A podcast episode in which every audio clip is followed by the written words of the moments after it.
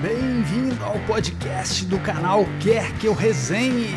As melhores resenhas de discos você encontra aqui, aqui, aqui,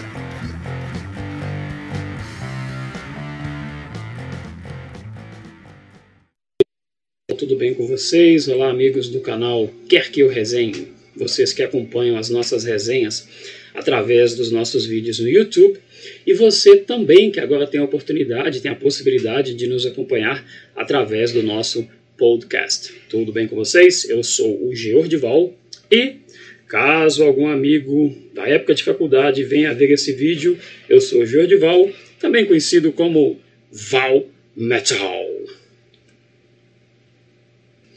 E estou aqui para falar de uma das coisas que eu mais gosto na vida, que é música e especialmente de um dos gêneros musicais que eu mais gosto também na vida, que é o heavy metal.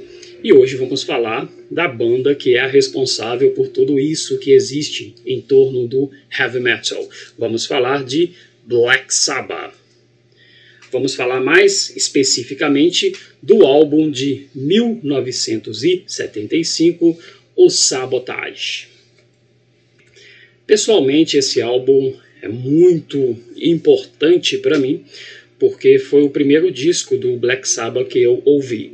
É, as primeiras músicas que eu ouvi na vida do Black Sabbath não estavam nesse disco, não foram canções desse álbum, mas esse foi o primeiro álbum que eu ouvi do início ao fim do Black Sabbath. E na verdade não era nem um disco de vinil ou um CD, era uma fitinha mesmo. A época ainda se vendia aquelas fitinhas cassete e também quando você não tinha o disco e o seu amigo tinha, você arrumava uma fita e o seu amigo gravava para você. E esse foi o primeiro disco do Black Sabbath que eu ouvi todo, então é um disco que traz uma certa nostalgia também. O disco vai surgir num contexto um tanto quanto conturbado da banda. Era um momento em que a banda estava tentando ficar livre do, do empresário, né, o Patrick Meehan.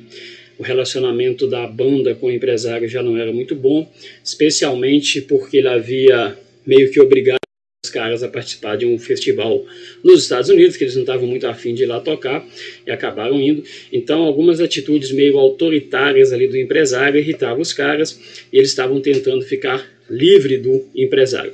E vai ter muita coisa no disco que tem a ver com esse momento tenso que eles estavam vivendo com o empresário. É, Inclusive, os integrantes da banda chegaram a dizer que a época da gravação do disco eles passavam na seguinte situação: era um dia no tribunal, um dia no estúdio, um dia no tribunal, um dia no estúdio.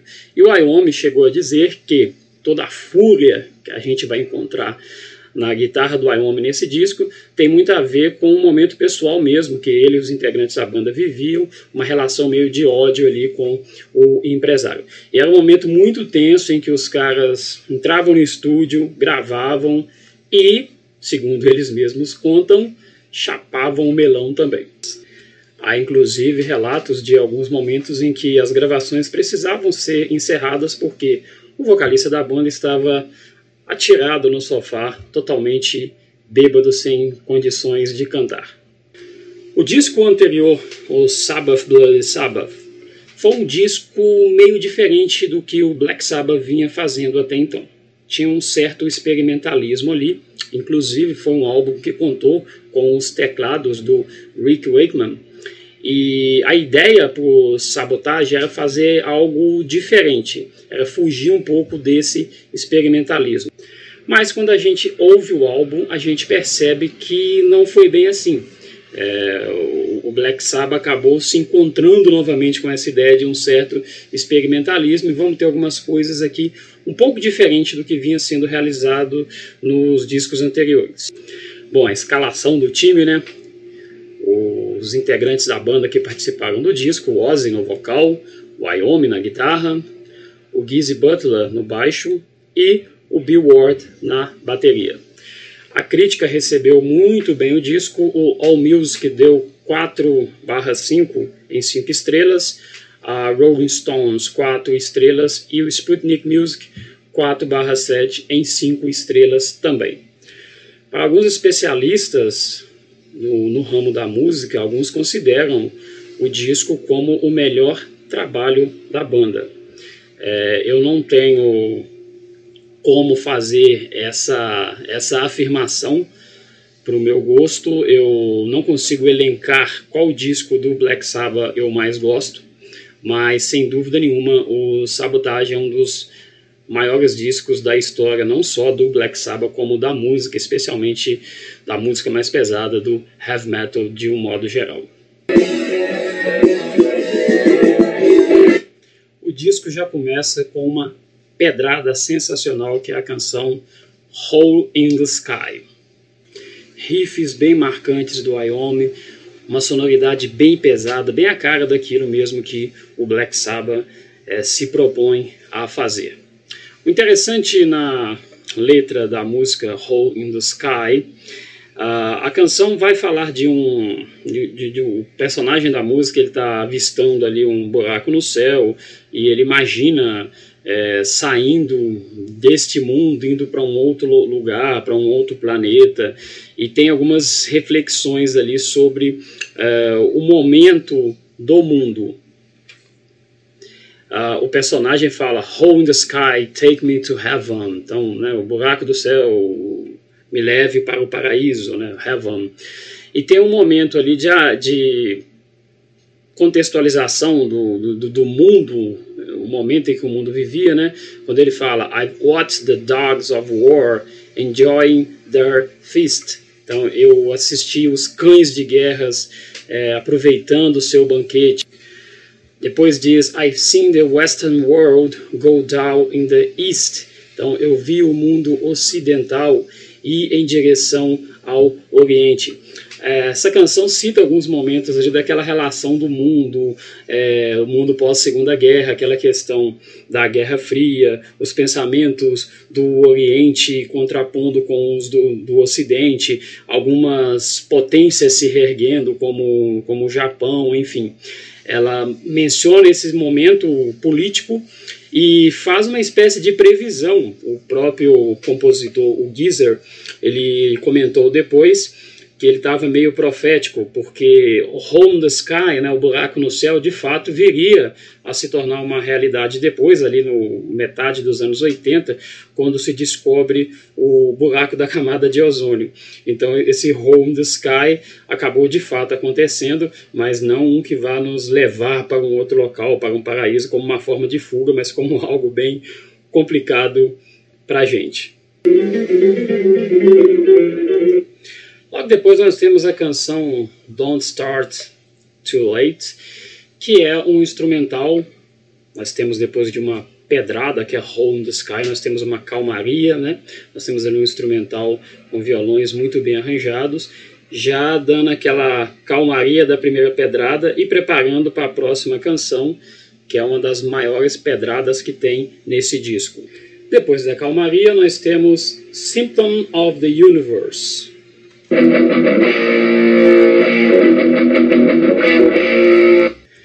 essa pedrada sonora é sensacional, uma das melhores canções já feitas pelo Black Sabbath, uma canção regravada por outras bandas. Aqui no Brasil, por exemplo, o Sepultura regravou essa canção. E apesar de todo esse peso, toda essa pauleira que tem na música, a música vai o tempo todo quebradeira total. E lá no finalzinho, ela retoma a ideia da, da segunda canção, a Don't Start Too Late, que dá aquela acalmada, a gente tem uma quebra daquele ritmo todo tenso, todo intenso, e aí a gente tem uma certa calmaria ali no finalzinho da canção. E apesar de todo esse peso, a gente poderia dizer It's a love song, uma canção de amor, um trecho da canção que diz: In your eyes I see no sadness. Nos seus olhos eu não vejo tristeza. You are all that loving means. Você é tudo que amar significa. Take my hand and we go riding. Pega a minha mão e nós vamos cavalgando through the sunshine from above. Pela luz do sol lá de cima. We find happiness together. Nós vamos encontrar a felicidade juntos in the summer skies of love, nos céus de verão do amor. Bem poético, né? E bem pesadão, bem pauleira. Enfim, o amor é um sentimento, você pode expressar o seu sentimento com uma calmaria ou com uma certa revolta, até porque era um momento em que os caras estavam bem pé da vida. E aí acabaram criando essa obra fenomenal que é uma das maiores canções aí do Black Sabbath. E depois dessa pedrada toda, nós temos algo mais calmo. Nós temos a canção chamada Megalomania. É uma canção que começa num ritmo um pouco mais melancólico, digamos, ligeiramente agressivo. Essa agressividade ela vai subindo e você vai sentindo ali pelos taps da guitarra do, do Wyoming essa coisa meio melancólica e ao mesmo tempo agressiva. Assim fica a canção em boa parte do seu início, até que ela sobe definitivamente e entra num ritmo ali mais pesado. Essa primeira parte da canção, um tanto quanto mais talvez melancólica, psicodélica, é, a gente tem aqui no canal alguns dos nossos colaboradores que são muito fãs de grunge e o movimento grunge ele vai nascer ali de um de uma mistura ali de ideias que vem do punk e do heavy metal. Talvez essa sonoridade inicial ali de Megalomania tenha influenciado aí algumas ideias porque viria a ser o grunge depois, mas isso é uma discussão para um outro vídeo, vou deixar para os meus amigos que gostam muito de grunge dizerem aí se concordam ou não.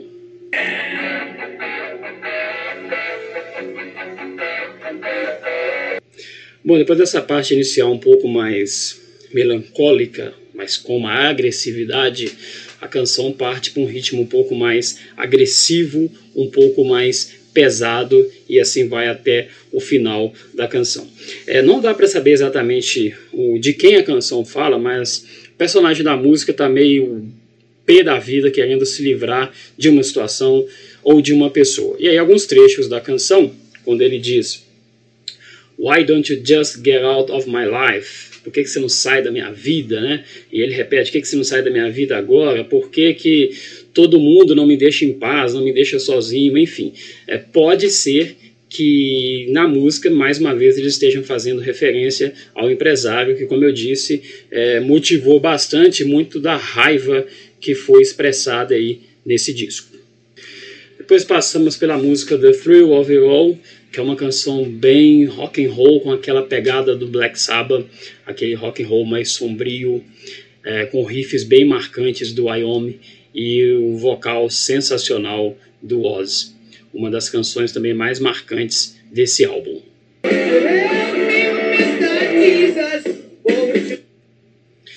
Então a canção faz um questionamento personagem da música fala com Mr. Jesus, Senhor Jesus. Ele fala, Want to help me, Mr. Jesus? Você não vai me ajudar, Senhor Jesus?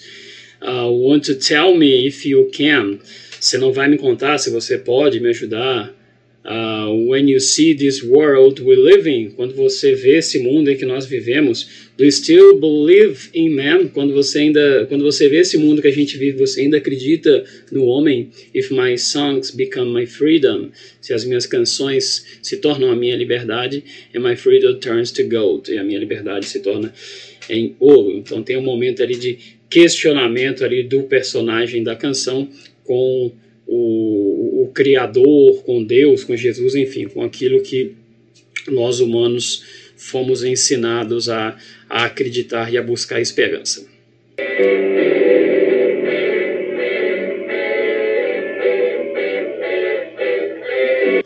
Depois nós temos uma canção bem diferente, talvez ali bem experimental, que é a canção Super Tsar. E nessa canção a banda contou com o English Chamber Choir, que é o coral inglês, tem um coral fazendo vozes ali, e alguns comentários, o Iom, por exemplo, ele define essa canção e essa participação desse coral de vozes como um cântico demoníaco, e o Ozzy, o Ozzy diz o seguinte, que isso seria Deus conduzindo a trilha sonora para o fim do mundo. Assim ele define essa canção. É de fato uma canção bem sombria, uh, apesar de ser um pouco mais experimental, diferente do que o Black Sabbath vinha fazendo, talvez a ideia, o teor sombrio dessa canção lembre um pouco a canção Black Sabbath, que é uma canção extremamente sombria. E aí você quebra aquele ritmo um pouco mais pesado que você tinha nas canções anteriores, dá aquela pausa, mas é uma pausa bem sombria, bem obscura, coisa típica do Black Sabbath.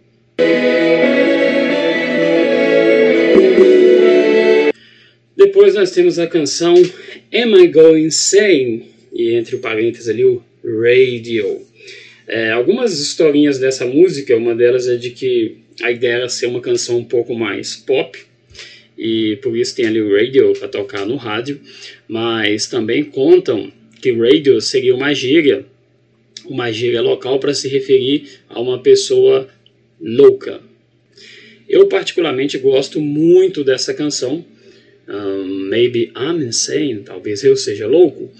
E basicamente a canção, o, o personagem da música está um pouco confuso com tudo que está acontecendo em sua vida e ele em vários momentos da canção ele pergunta so tell me people am I going insane então gente me conta eu estou enlouquecendo tell me people am I going insane e essa canção ela foi escrita pelo Ozzy é uma coisa meio autoral devido aliás ao estilo de vida muito louco que o Ozzy vivia, ou talvez viva até os dias de hoje.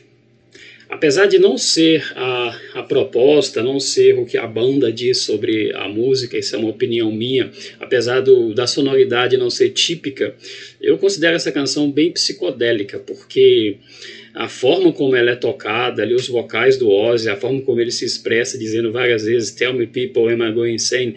É, passa uma ideia mesmo de uma coisa bem psicodélica. Dá para você imaginar ali o personagem da música meio louco, perguntando às pessoas se de fato ele está enlouquecendo. Para encerrar o disco, temos uma canção tanto quanto perturbadora.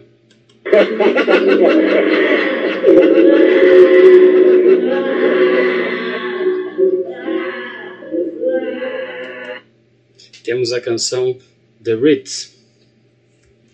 A canção começa com uns gritos meio estranhos e tem uma sonoridade um pouco macabra e ela vai se mantendo durante um certo período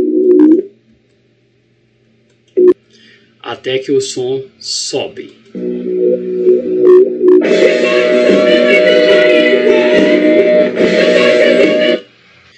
Aí nós temos uma canção para encerrar o disco, uma canção extremamente agressiva, pauleira total e com uma letra que retrata o grande ódio e a raiva do protagonista da música em relação a alguém de quem ele quer se livrar de qualquer forma. E aí alguns retratos, é, algumas partes da música que expressam isso. Tem uma parte da música que diz que as damas estão cavando ouro por você Será que elas ainda vão fazer isso? Vão cavar ouro para você agora que você está acabado? E ele faz questão de repetir: sim, você está acabado. Muito provavelmente, mais uma vez, é uma canção com todo. soltando todo o ódio que a galera sentia naquele momento em relação ao empresário da banda e à briga judicial que eles tinham naquele momento. Talvez uma fórmula perfeita de sucesso na arte, na música, enfim, na literatura. Talvez seja você pegar os seus sentimentos mais negativos, como o ódio, a raiva, em alguns casos a depressão, e você pegar tudo isso e expressar naquilo que você sabe fazer. No caso de uma banda, músicos talentosos, você pega todo esse sentimento negativo e transforma aquilo num belíssimo álbum. O Black Sabbath conseguiu pegar todo esse clima de ódio, de raiva que eles viviam, toda a questão tensa que a banda vivia, somado às ideias que a banda já havia trabalhado anteriormente, de trabalhar com a coisa do obscuro, então conseguiu pegar tudo isso e criar ali uma obra sensacional, o disco Sabotage de 1975. Se você não conhece o disco, você precisa conhecer. Se você ouve Black Sabbath, mas não conhece esse disco, que é bem provável, se você escuta Black Sabbath, você precisa conhecer. Se você faz parte aí da galera mais jovem, a galera nascida aí no século 21 e que escuta heavy metal a partir de bandas como Slipknot e outras, cara, você precisa conhecer o que que os vovôs faziam lá nos anos 70, porque afinal de contas esses caras são, são os responsáveis por tudo que existe é, no mundo em relação ao heavy metal. E essa banda, sim, em 2013 eu tive o grande privilégio de assistir o show desses caras. Foi bem interessante porque tinha duas bandas que eu gosto pra caramba. Tinha o Megadeth e logo em seguida o Black Sabbath. Já havia assistido shows do Megadeth anteriormente, mas o Black Sabbath foi algo sensacional e ver esses caras tocando ao vivo é impressionante. É, é impressionante mesmo a energia que os caras ainda têm mesmo sendo músicos do século passado, lá do, dos anos 70. Pessoal, se vocês gostaram da resenha, deixa um like aí pra gente, que ajuda bastante. Se você ainda não é inscrito no nosso canal, quer que eu resenhe, inscreva-se aqui no canal. A gente tem sempre uma resenha bem bacana para vocês, bem variada dos mais diversos tipos de música, ok? Então, um abraço a todos vocês. Long live rock and roll, long live heavy metal. Bye bye. Nossas resenhas também estão disponíveis em vídeo no canal Quer Que Eu Resenhe no YouTube.